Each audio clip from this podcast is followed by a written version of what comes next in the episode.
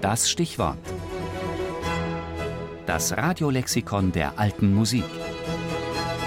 Jeden Sonntag im Tafelkonfekt. Mon. Matthias Georg.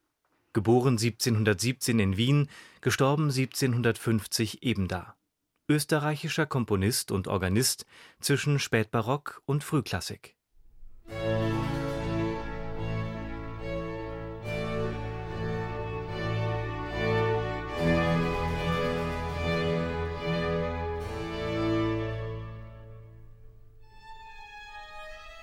Er muss von sehr schwächlicher Leibesbeschaffenheit gewesen sein, denn obschon er, eine seltene Erscheinung in einem Chorherrenstifte, nie Wein trank, erreichte er doch nur ein sehr kurzes Lebensalter. Auch scheinen ein düsteres Gemüt und anstrengende Arbeit hierzu viel mitgewirkt zu haben. Er war nie verheiratet und ging immer schwarz gekleidet.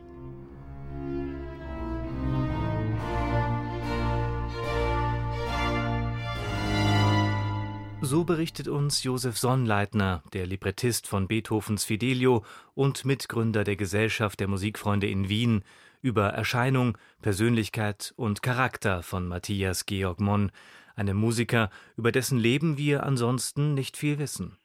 Am 9. April 1717 wurde er in Wien geboren.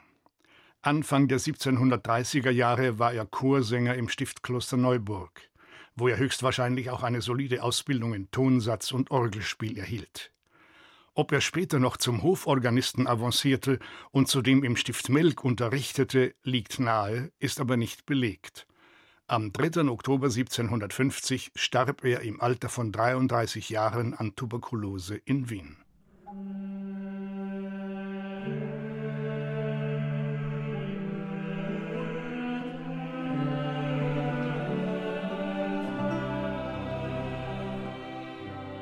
Als Komponist kam Matthias Georg Monn von der geistlichen Musik her.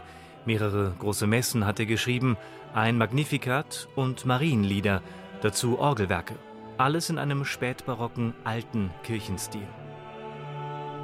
Kompositionsgeschichtlich bedeutend und zukunftsweisend wurde Monn durch seine Instrumentalmusik, durch seine Cembalo-Konzerte, Partiten und vor allem durch seine Sinfonien.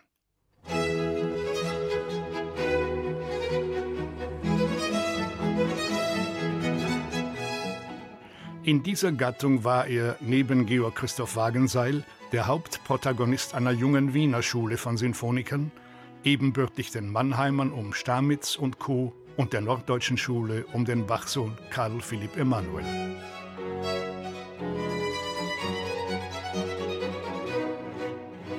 Bannerträger der neuen Kunst wurde Matthias Georg Monn von Guido Adler Anfang des 20. Jahrhunderts bewundernd genannt war er doch ein großer Neuerer als Sinfoniker. Seine fast zwei Dutzend Werke dieser Gattung sind überwiegend dreisätzig nach der Art der italienischen Opernsinfonia. Doch in seiner D-Dur-Sinfonie von 1740 integrierte Mon an dritter Stelle ein Menuett und lieferte damit den ersten bekannten Fall einer viersätzigen Sinfonie. Im Kopfsatz der G-Dur-Sinfonie von 1749 kommt es dann zur Exposition zweier gegensätzlicher Themen, im Mittelteil zu ausgreifenden Modulationen und reicher imitatorischer Arbeit, einer Durchführung gleich.